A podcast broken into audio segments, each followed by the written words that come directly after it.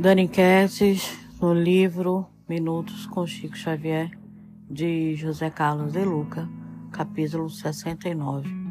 O essencial.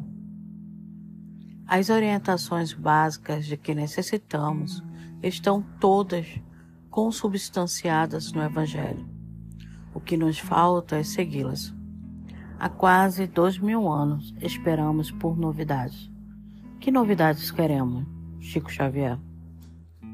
O Brasil tem a maioria de sua população católica. Nosso país tem a população mais espírita do planeta.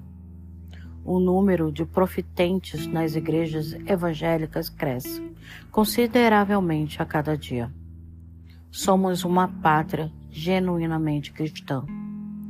Jesus está nos quadros e molduras das igrejas o crucifixo anda pendurado em nossas correntes. O Evangelho está aberto em nossos lares. O nome de Jesus é pronunciado em canções e orações diárias. A Bíblia é o livro mais vendido em todo o mundo. E por que vivemos ainda tão infelizes? Por que falta tanto amor?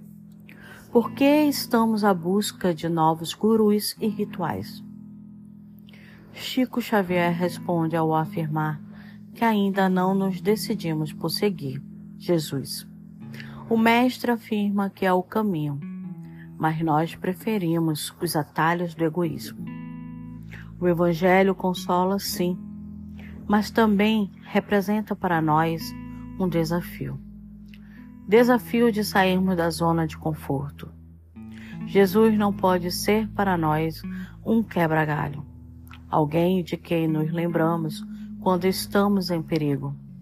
Perigo que poderia ter sido evitado se seguíssemos os seus ensinamentos. Não podemos ser apenas ouvintes da palavra, precisamos vivê-la para encontrar a felicidade.